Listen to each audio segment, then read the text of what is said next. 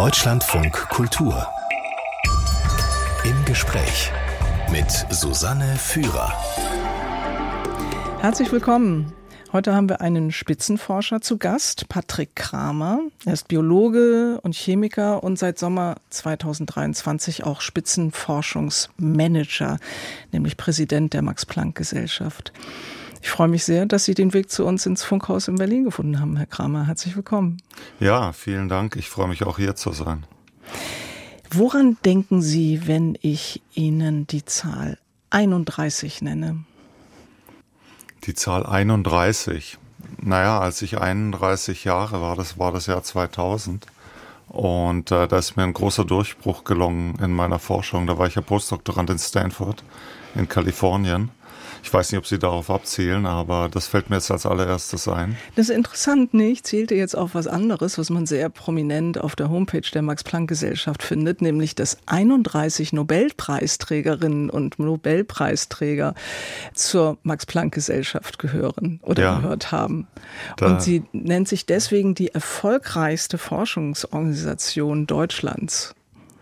Ja, das sind wir auch mächtig stolz drauf, wie Sie sich vorstellen können. Und ich glaube, jeder zählt so ein kleines bisschen unterschiedlich, aber ich glaube, wir haben jetzt sogar Harvard äh, um eine Position überholt. Die sind, glaube ich, bei 30, wenn ich richtig weiß. Oh. Ja.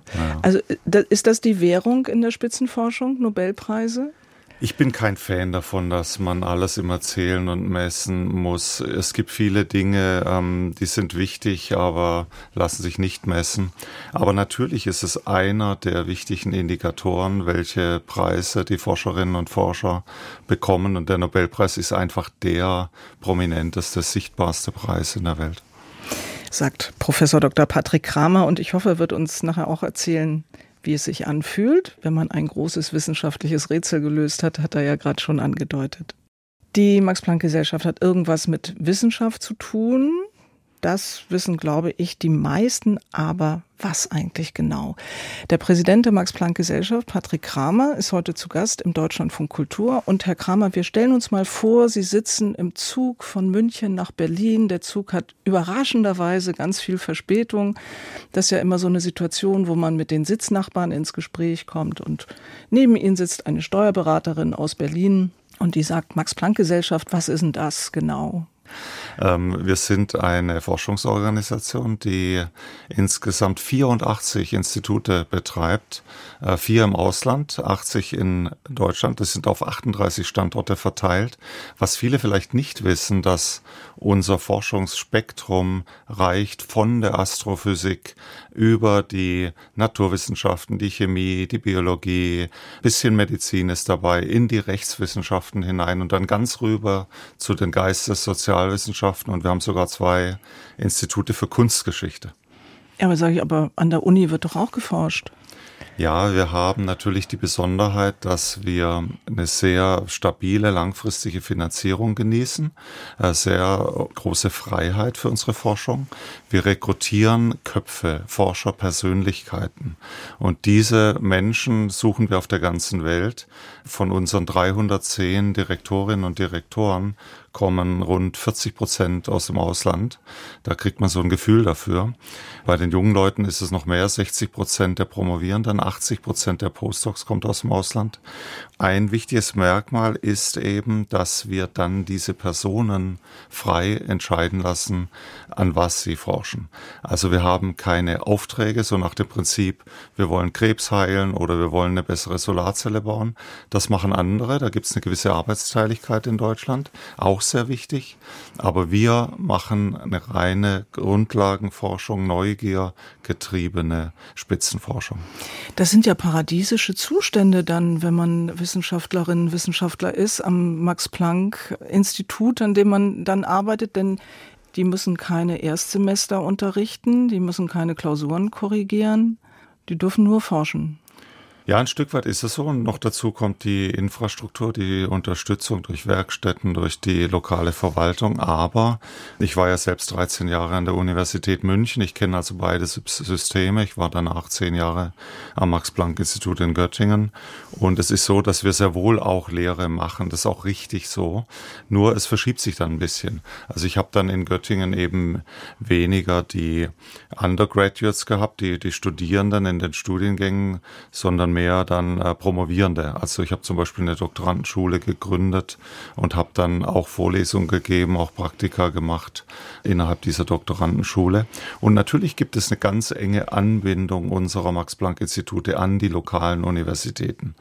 Dort tragen wir zum Erfolg des Standorts bei. Also zum Beispiel sind die allermeisten Kolleginnen und Kollegen verknüpft in Drittmittelprojekten mit den Nachbaruniversitäten und so hilft man sich gegenseitig. Das Verhältnis ist sehr gut zwischen den Universitäten mhm. und dem Max-Planck-Institut.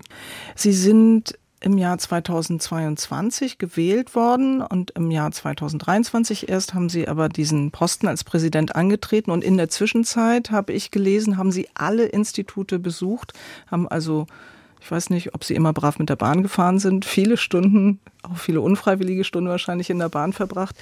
Was haben Sie denn von dieser Tour mitgenommen? Durch diese 24 Institute, falls Sie auch im Ausland waren? Ja, also zunächst mal tatsächlich, ich habe alle 84 Institute besucht. 84, habe ich 24 ja, gesagt. Genau. Nein, 84 Institute hat die Max-Planck-Gesellschaft. Ja, genau und bin tatsächlich immer mit der Bahn gefahren. Es gab zwei Ausnahmen, wo ich dann nur mit dem Auto hinkam und einmal musste ich auch fliegen, nämlich als ich das Institut in Florida besucht habe. Aber ansonsten bin ich mit der Bahn gefahren, hatte dann dort auch Zeit, eben mich vorzubereiten auf die Besuche und auch die Besuche nachzubereiten. Und aus dieser Nachbereitung ist tatsächlich ein Buch entstanden, wo erstmals die Max-Planck-Gesellschaft insgesamt versucht wird, für ein breites Publikum darzustellen. Also eine Gedankenreise durch die Wissenschaft von morgen. Ist das schon erschienen? Im März wird es erscheinen. Mhm. Das hat viel Freude bereitet, weil es für mich auch eine Möglichkeit war, die vielen Dinge, die ich gelernt habe, nämlich andere Fachkulturen. Wie tickt eigentlich so ein Jurist, ja? Wie funktioniert eigentlich Forschung in der Kunstgeschichte?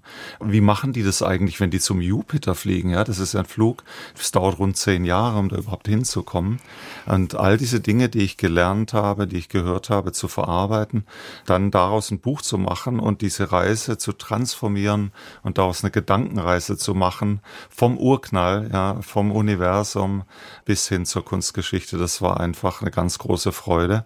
Und ich habe auf dieser Reise wenn ich das sagen darf, unglaublich viel gelernt. Und ich habe auch ganz wunderbare Menschen getroffen aus aller Welt. Wir haben ja Forschende aus 127 Ländern. Ich habe also bewusst, wissen Sie, nicht nur die Führungskräfte getroffen, sondern ich habe mich mit den Promovierenden getroffen, mit den Postdocs, auch mit Verwaltungsangestellten, den unterschiedlichsten Leuten, zum Beispiel Bibliothekarinnen und habe einfach versucht zu verstehen, was ist wichtig, wenn ich in diesem Institut erfolgreich forschen will. Was braucht diese Fachrichtung? Was ist die Kultur? Das ist, glaube ich, jetzt sehr hilfreich für meine Aufgabe als Präsident, denn da geht es ja oft um die Frage, wenn ein Antrag reinkommt, äh, was wird benötigt für die Forschung, auch baulich zum Beispiel von der Infrastruktur her. Und da hilft es sehr, wenn man die Fachkultur versteht. Hm. 84 Institute, das sagt vielleicht noch nicht so viel. 24.000 Mitarbeiterinnen und Mitarbeiter, das ist schon eine andere Zahl. Mhm. Knapp zwei Milliarden Jahresbudget. Das ist ein Posten mit großer Verantwortung, die Sie ja ganz offenkundig nicht scheuen. Aber Sie waren ja vorher selbst Spitzenforscher und jetzt, ja, wollen Sie dazu beitragen, den anderen Spitzenforschern möglichst beste Bedingungen zu schaffen. Was hat Sie denn motiviert, diesen Schritt zu machen? Das war ja sicher auch nicht nur leicht. Ja, das war sogar emotional sehr anspruchsvoll, weil ich natürlich nach 30 Jahren Grundlagenforschung in verschiedenen Ländern, ja, ich war ja in England, dann Frankreich, dann USA, München, Göttingen. Mein Herz schlägt natürlich für die Grundlagenforschung und ich war selbst dabei. Ich habe ja selbst mit den Doktoranden immer noch gesprochen. Jedes einzelne Projekt habe ich verfolgt. Ich habe mir auch Daten angeschaut. Ich habe Manuskripte selbst geschrieben oder zumindest editiert. Also ich war ganz, ganz dicht dran an dieser Forschung und habe ja auch über 500 Vorträge gehalten im In- und Ausland. Also das vermisse ich natürlich auch. Aber trotzdem habe ich mich bewusst so entschieden, jetzt diesen Wechsel zu machen. Warum? Weil irgendwann ein Kollege kam und der sagte, ich glaube, du könntest das und wir brauchen jetzt jemand aus der Forschung, der dann in diesen Bereich der Wissenschaftspolitik, des Management und auch der, sagen wir mal, intellektuellen Führung, ja, wenn man das altmodische Wort mal gebrauchen will, reingeht und in schwierigen Zeiten, wir operieren ja international, man kann sich ja vorstellen, was das bedeutet dann, ich sag nur Ukraine, Israel, China, der Kulturkampf in den USA, wir haben ja die unterschiedlichsten Sorgen, die uns direkt betreffen, weil wir ja mit Menschen in all diesen Ländern kooperieren und auf die Zusammenarbeiten angewiesen sind. Da kam eben ein Kollege zu mir und sagte, Patrick, das ist was für dich. Und du kannst jetzt was für die nächste Generation tun. Das ist eigentlich meine Motivation, warum ich den Job angenommen habe. Nämlich den Job als Präsident der Max-Planck-Gesellschaft. Unser heutiger Gast Patrick Kramer wurde 1969 in Stuttgart geboren. Er ist Chemiker, Struktur- und Molekularbiologe, ein weltweit anerkannter Forscher mit vielen Preisen bedacht. Wofür genau, das versuchen wir, oder Sie, Herr Kramer, versuchen das nachher zu erklären. Ich würde gern zunächst ein paar Nummern kleiner anfangen, nämlich mit einem Chemiebaukasten. Ach ja, okay. Ich weiß, den Sie, Sie von ihren Eltern geschenkt bekommen haben sollen. Und ich habe es gedacht, in einem Hollywood-Film, ja, wäre das jetzt der Beginn ihrer Leidenschaft für die Naturwissenschaften. Ja. Also Mom und Dad geben ihnen diesen Kasten und ihre Augen strahlen und es setzt die Musik ein und am Ende steht der Nobelpreis. War das so? Ja, so ungefähr. Nur der Nobelpreis äh, wird wahrscheinlich nicht kommen und das ist aber auch nicht schlimm. Äh, ich habe viele äh, Freunde, die den Nobelpreis haben inzwischen. Insofern alles ist gut. Nein, ähm, es ging sogar noch ein bisschen früher los. Ich muss so ungefähr zehn gewesen sein. Und da habe ich eine Fernsehsendung gesehen. Damals hatte man so einen Dreikanal Schwarz-Weiß-Fernseher. Und die hieß Hobbythek mit Jean Pütz. Der hatte so einen ah, lustigen ja. Bart. Die Älteren kennen den vielleicht noch.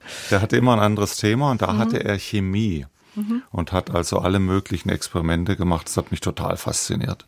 Und meine Eltern haben das irgendwie spitz gekriegt. Der interessiert sich für Chemie, der kleine Junge. Und ähm, insofern war das eine erstaunliche Leistung meiner Eltern, denn ich bin tatsächlich der erste Naturwissenschaftler in der ganzen ah. Familie. Mhm. Und dann gingen die los und haben so einen Chemiekasten mir zu Weihnachten geschenkt.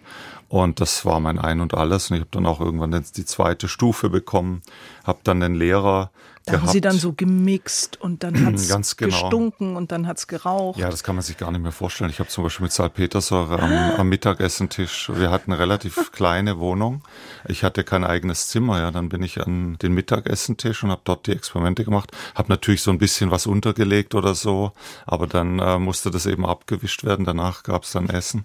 Also so ging das los und ich hatte natürlich keine Chemikalien. Ja, ich bin auf dem Dorf aufgewachsen. Da gab es gerade mal so eine kleine Apotheke Apotheke. Da durfte ich sowieso nichts kaufen, ich war ja minderjährig. Und so hat mein Lehrer mir zum Glück ab und zu mal was mitgegeben. Weiß nicht, ob der das überhaupt durfte, aber ich hatte dann zum Schluss eine richtige Sammlung von verschiedenen Elementen mhm. in so einem kleinen Periodensystem. Meine Mutter hat mir dann immer die kleinen Fläschchen, in denen so Aromastoffe fürs Backen drin sind, so Glasfläschchen gegeben. Und da habe ich dann Elemente eingefüllt und habe die gesammelt, dass ich da ein Periodensystem zusammenstellen konnte. Wann haben Sie denn dann für sich beschlossen, das mache ich zu meinem Beruf. Ich werde Forscher. Also während der Schulzeit war mir schon klar, das interessiert mich. Ich habe aber viele Interessen gehabt und dann habe ich Wehrdienst gemacht. Das war ja noch der Kalte Krieg, äh, Ende der 80er Jahre. Bin da so durch so eine frustrierende Zeit gegangen. Ich habe mich nutzlos gefühlt. Damals war die Bundeswehr ja noch nicht im Einsatz. Jetzt nee. machen die alles Mögliche. Ja. Wenn irgendwo Hochwasser ist, dann kommt die Bundeswehr. Das war damals gar nicht erlaubt. Wir fühlten uns etwas nutzlos und ich habe dann angefangen, philosophische Bücher zu lesen. Also richtig die Klassiker, so Vorsokrat Informatik und alles Mögliche und habe dann ein anderes Interesse entwickelt und habe dann irgendwo bei so einem Philosophen gelesen, dass die Philosophie in Jahrtausenden voranschreitet, wohingegen zum Beispiel die Physik innerhalb von Jahren voranschreitet. Ah. Und dann bin ich zurück und habe gedacht, nee, da machst du doch Naturwissenschaft. Tausend Jahre habe ich jetzt keine und Zeit. Und nach der Bundeswehr war ich dann umso sicherer, dass ich jetzt doch Chemie studiere. Sie haben vorhin schon angedeutet, Sie waren schon früh sehr umtriebig. Also ich habe gefunden in Stuttgart, in Heidelberg, in Bristol, Cambridge, ja. promoviert, dann in Grenoble. Ist das üblich in so einem Studienfach oder ist das außergewöhnlich? Also es ist nach wie vor üblich, zumindest in der naturwissenschaftlichen Forschung, aber auch in Geistessozialwissenschaften, Rechtswissenschaften, dass man eben international vernetzt arbeitet und dass man eben auch eine Zeit lang im Ausland forscht. Das ist nach wie vor üblich. Ich glaube, weniger üblich ist, dass Sie es danach, nach Ihrer Promotion geschafft haben, mit einem späteren Nobelpreisträger zusammenzuarbeiten, nämlich mit Roger Kornberg an der mhm. Stanford Universität in den USA.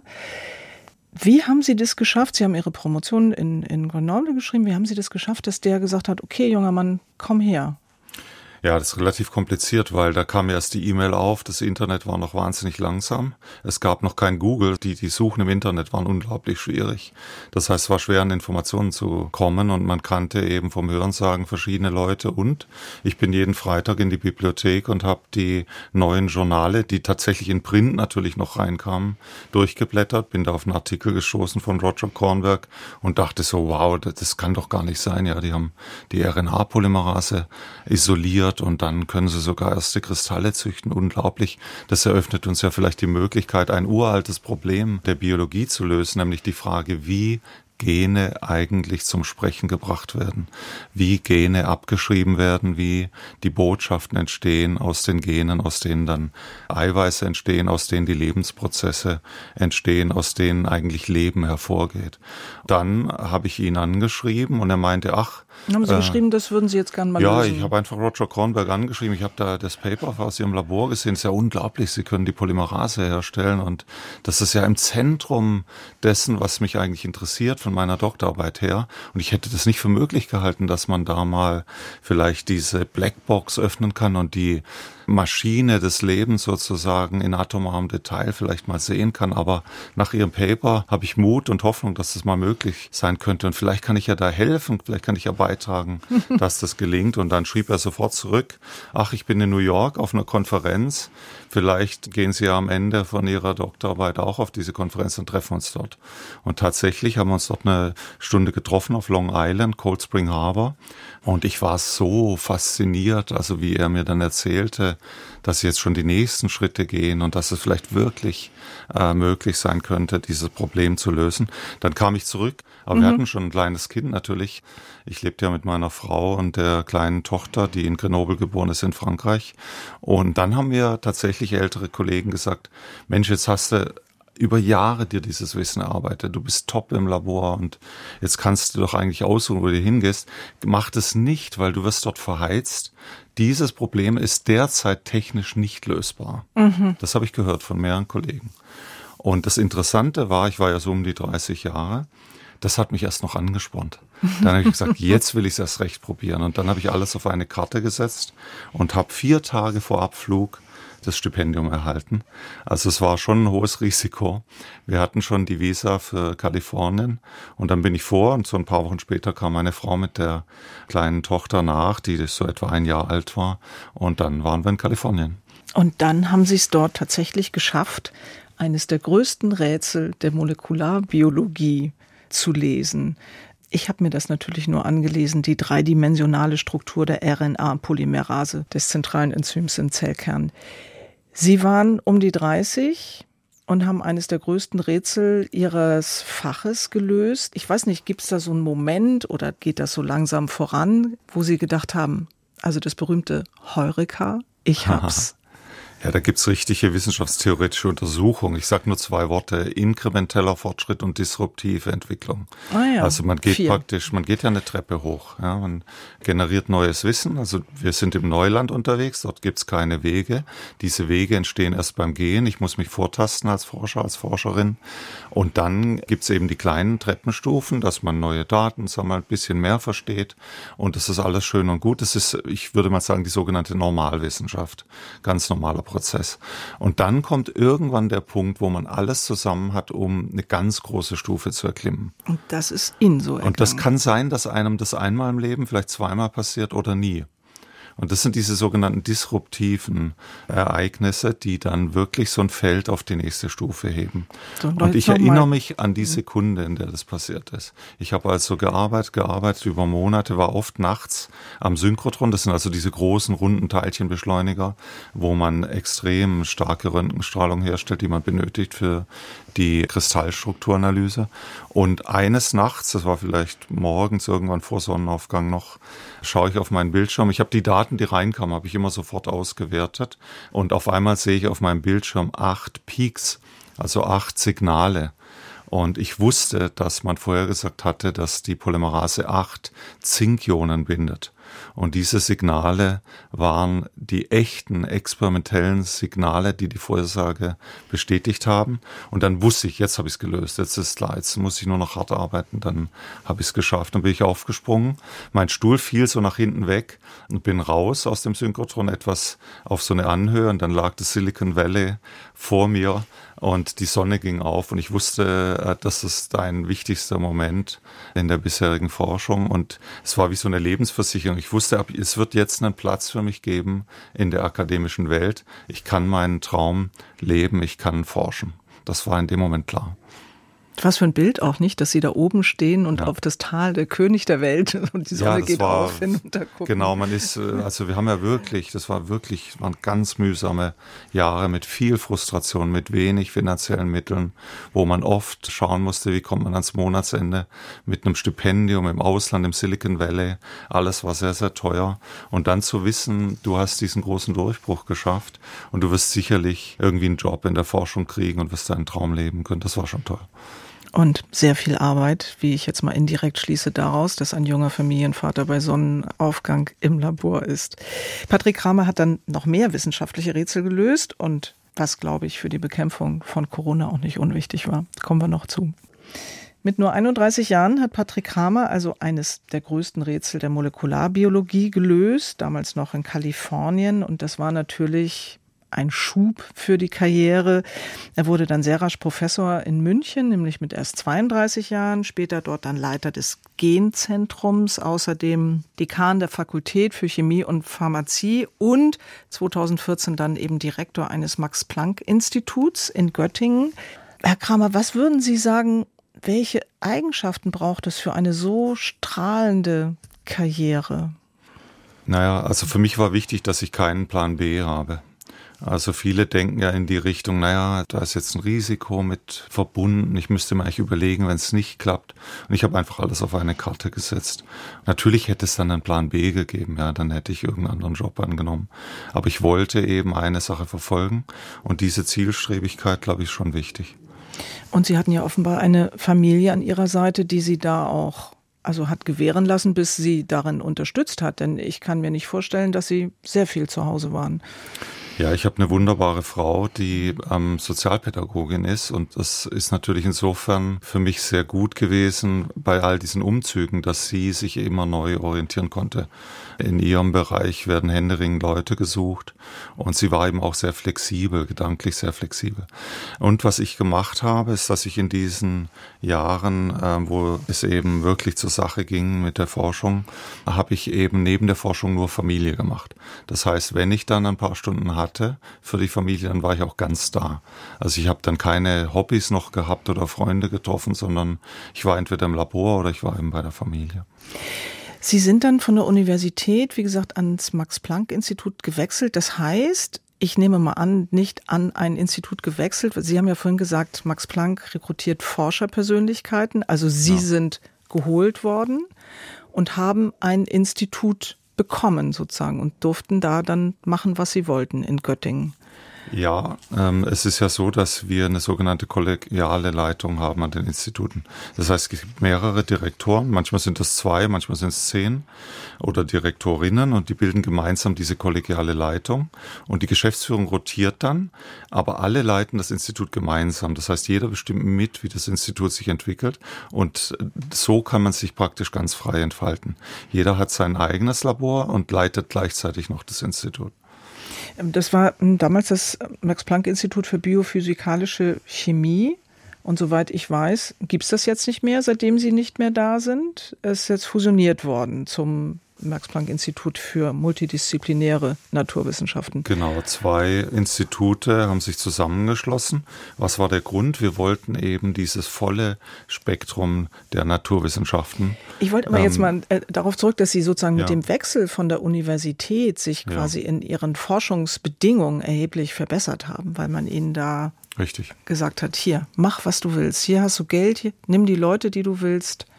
Und mach, was Ein großer willst. Vorteil ist auch das sogenannte Globalbudget. Man bekommt einfach einen Betrag Geld und kann dann selbst entscheiden, muss ich jetzt eine Person bezahlen, einstellen oder ein Gerät oder muss ich einen Forschungsaufenthalt finanzieren. Und das ist eben diese Flexibilität, die man in der Grundlagenforschung braucht.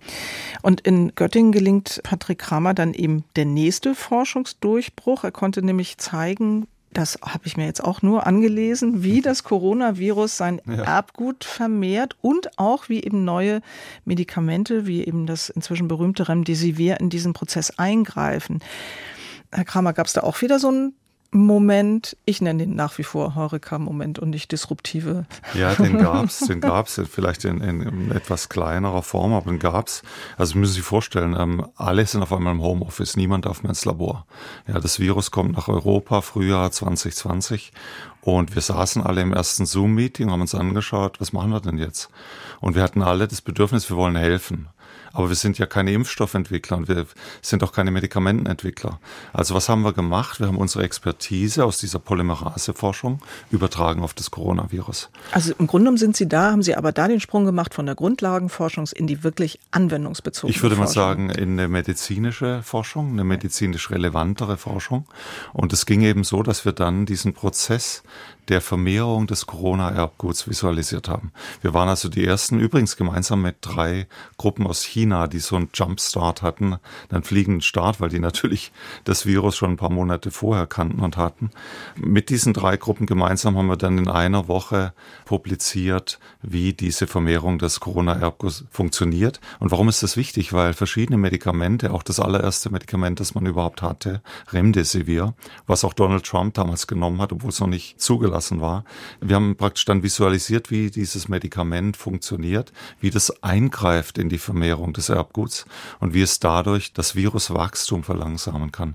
Und das war ein toller Moment, ja, wenn die ganze Welt unter so einem Virus leidet und man bekommt dann solche Einsichten und hofft natürlich auch den Menschen ein Stück Zuversicht zu geben, dass die Wissenschaft voranschreitet, dass die Medizin voranschreitet. Und so war es ja dann auch mit der Entwicklung des mRNA-Impfstoffs. Mhm. Das war ja ganz faszinierend, dass die innerhalb von weniger als einem Jahr diesen Impfstoff entwickeln konnten. Ganz praktische Forschung macht schon auch viel Spaß, ne? Nicht nur Grundlagenforschung. Genau, was sehr wichtig ist zu realisieren, auch beim Impfstoff, es beginnt mit der Grundlagenforschung. Die mRNA wird 1961 entdeckt. Das heißt, es gab schon Jahrzehnte an Arbeiten zur mRNA-Technologie und dann zum Schluss kommt der Moment, da kommt sozusagen das Window of Opportunity, das Zeitfenster, an dem sich was tut. Und dann baut man auf diesen Ergebnissen der Grundlagenforschung auf und ist dann in der Lage, in dieser speziellen Situation einen Impfstoff herzustellen. Sie haben sehr, sehr viele Preise, Wissenschaftspreise erhalten, Herr Kramer, für diese vielen wichtigen Entdeckungen, die Sie gemacht haben, internationale Preise. Sie haben vorhin schon gesagt, Nobelpreis brauchen Sie nicht. Gibt es sonst einen anderen, den Sie gerne hätten? Nein, ich bin mehr als glücklich. Jetzt haben wir sogar in Hongkong, ich sag wir, weil meine Frau und die ganze Familie mitgefahren ist, gab es noch einen tollen Preis den in Shaw Asien. Preis. Ja, genau. 2023. Und wissen Sie, das ist so, zu, zu den Preisen ist Verschiedenes zu sagen. Eines ist, natürlich ist es eine riesige Freude, es ist eine Anerkennung einfach für die harte Arbeit, die über Jahrzehnte geleistet wurde. Aber es waren ganz viele Dutzende und Dutzende von Mitarbeiterinnen und Mitarbeitern beteiligt, ganz viele auch hinter der Bühne, die sozusagen das Institut am Laufen halten, ganz viele Kollaborationspartner auf der Welt. Und letztlich habe ich dann den Preis stellvertretend entgegengenommen. Also das ist mal das eine, was man dazu sagen muss. Das andere ist, dass natürlich viele Forscherinnen und Forscher Preise verdient hätten. Und dann wird die Luft sozusagen nach oben hin sehr eng und wenige bekommen dann die großen Preise.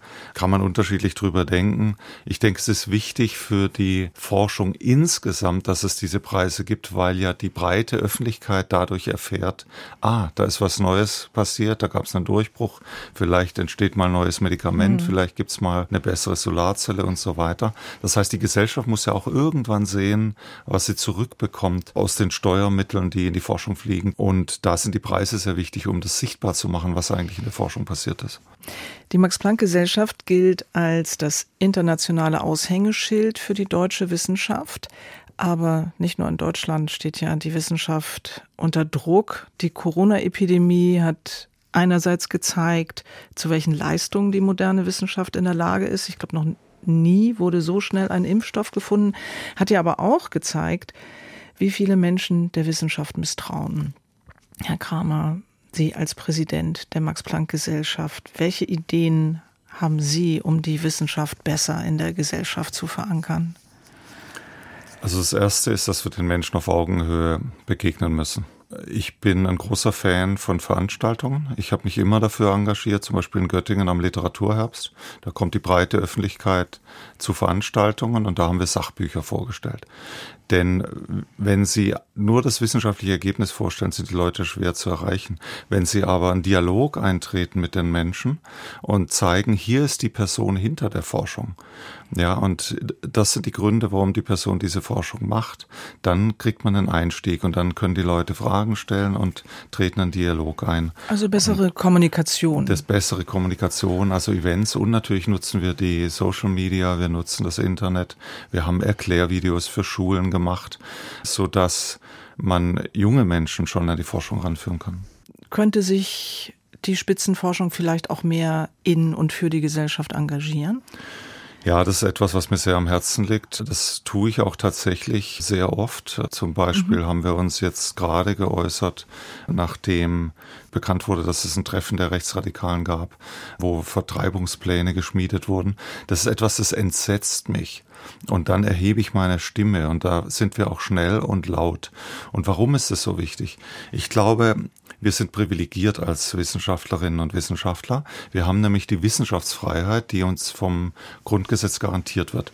Und die bedeutet für mich aber auch eine Verantwortung, dass ich meine Stimme erheben muss, wenn ich sehe, da gibt es eine Fehlentwicklung oder wenn die Wissenschaft Ergebnisse hervorbringt, die für die Öffentlichkeit, für die Gesellschaft wichtig sind. Stichwort Klimawandel. Sie haben Ihre Stimme erhoben in Form eines Artikels in der Frankfurter Allgemeinen Zeitung gegen diesen rechtsradikalen ja. Diskurs. Sie haben ja vorhin genannt, wie viele der Mitarbeiterinnen und Mitarbeiter der Max-Planck-Gesellschaft aus dem Ausland kommen. Die Max-Planck-Gesellschaft wird, glaube ich, nahezu ausschließlich aus öffentlichen Geldern finanziert, also aus Mitteln vom Bund und von den Ländern. Sie haben eine stabile Finanzierung, haben Sie vorhin gesagt, aber Sie haben damit natürlich auch eine große Verantwortung. Genau so ist es. Und deswegen habe ich mich in dem Artikel, aber auch sonst öffentlich gegen diese nationalistischen Kräfte ausgesprochen, die unsere Demokratie bedrohen und die natürlich die offene Gesellschaft bedrohen. Und warum brauchen wir denn diese offene Gesellschaft? Das hat damit zu tun, dass wir die besten Talente aus der Welt anziehen wollen. Das tun wir auch aus 127 Ländern derzeit. Nur um ein Beispiel zu nennen, wir haben allein 1400 Mitarbeitende aus China ja, und aus äh, anderen Ländern natürlich auch hunderte von Menschen. Das heißt, wir ziehen die besten Talente an, die kommen aber ja nur zu uns und bringen hier Höchstleistung in Deutschland, wenn sie sich willkommen fühlen. Das gleiche gilt übrigens auch für Auszubildende. Wir können jetzt schon nicht alle Lehrstellen besitzen. Das heißt, wir bleiben hinter dem zurück, was wir eigentlich leisten könnten. Wir könnten mehr Leute ausbilden, wir finden nicht genug junge Leute. Und auch da ist es wichtig, dass wir natürlich aus anderen Staaten Europas, aber auch sonst aus der Welt Leute anziehen. Sie haben mal gesagt, in der deutschen Wissenschaft sei schwer, Fach- und Führungskräfte zu gewinnen. Warum? Ja, es gibt Man würde doch denken, Max Planck zieht sie alle an. Max Planck hat doch einen Ruf wie Donnerhall in der Welt. Das ist auch nach wie vor zum Glück so. Wir ziehen immer noch viele hervorragende Leute an. Aber es gibt immer mehr Konkurrenz und zwar woher aus den Unternehmen. Die haben sich nämlich völlig verändert. Zum einen gibt es inzwischen auch sehr gute Forschung in verschiedenen Unternehmen. Stichwort künstliche Intelligenz zum Beispiel bei Google. Und was auch wichtig ist, die Kulturänderung, die in der Industrie stattgefunden hat. Das heißt, die Arbeitswelt hat sich geändert die ist sehr attraktiv geworden. Und da müssen wir mithalten. Wir müssen als Arbeitgeber attraktiv bleiben. Ich meine vorhin äh, mit der Verantwortung noch etwas mehr als jetzt sich gegen Rassismus auszusprechen. Sie haben ja eine Verantwortung, also ich meine auch der Öffentlichkeit gegenüber, die Ihnen dieses Geld gibt, auch im Sinne dieser Öffentlichkeit möglicherweise auch zu forschen. Das ist ja, stelle ich mir vor, schwierig, weil man sagt, wir machen Grundlagenforschung, heißt das, ich weiß ja erstmal nicht, was bei rauskommt. Nee, das ist ganz richtig. Wir müssen immer wieder erklären, was dabei sozusagen für den Bürger, die Bürgerin rauskommt. Ich gebe Ihnen mal ein Beispiel. Wir hatten letztes Jahr neun Ausgründungen. Das heißt, es gibt neun neue Firmen, zum Beispiel auch im Bereich Fusionsforschung. Da geht es also um die Frage, wie können wir ohne fossile Brennstoffe äh, Energie gewinnen, also neben Wind und Sonne, was wir unbedingt schnell ausbauen müssen. Also es gibt Ausgründungen, dort entstehen wieder Arbeitsplätze, es entstehen Innovationen und so können wir auch der Gesellschaft wieder was zurückgeben. Ist ja trotzdem ein schwieriger Grad, weil Sie ja auf der anderen Seite sagen, Wissenschaft braucht Freiheit. Genau, es beginnt mit der freien Forschung. Und daraus entsteht dann, wenn diese Forschung gut ist oder sogar herausragend, und das ist unser Ziel, dann entsteht notwendigerweise nach einer gewissen Zeit auch eine Anwendung. Das kann man auch schön historisch zeigen. CRISPR ist zum Beispiel so ein Beispiel. Vor zehn Jahren der Grundlagen Durchbruch bei CRISPR-Cas bei der Genschere und jetzt wurde gerade die erste Therapie in England zugelassen. Sensationell innerhalb eines Jahrzehnts von der Grundlagenforschung, von der Entdeckung bis hin zur Zulassung einer neuen mhm. Therapie. Und so funktioniert das immer, wenn man wirklich herausragende Forschung macht, wird es sogenanntes transformatives Wissen geben. Und dieses transformative Wissen wird die Welt verändern. Und zwar ist das auch in den Sozial- und Geisteswissenschaften so, nicht nur in den Naturwissenschaften. Herr Kammer, wenn ich richtig gerechnet habe, beträgt Ihre Amtszeit sieben Jahre von 2023 bis zwei, sechs Jahre. Sechs Jahre bis mhm. 2029. Gibt es danach eigentlich einen Weg zurück in die Forschung oder sind Sie jetzt verdammt auf diesen Präsidentenposten für immer? Genau, das wird sich erst in einigen Jahren dann entscheiden.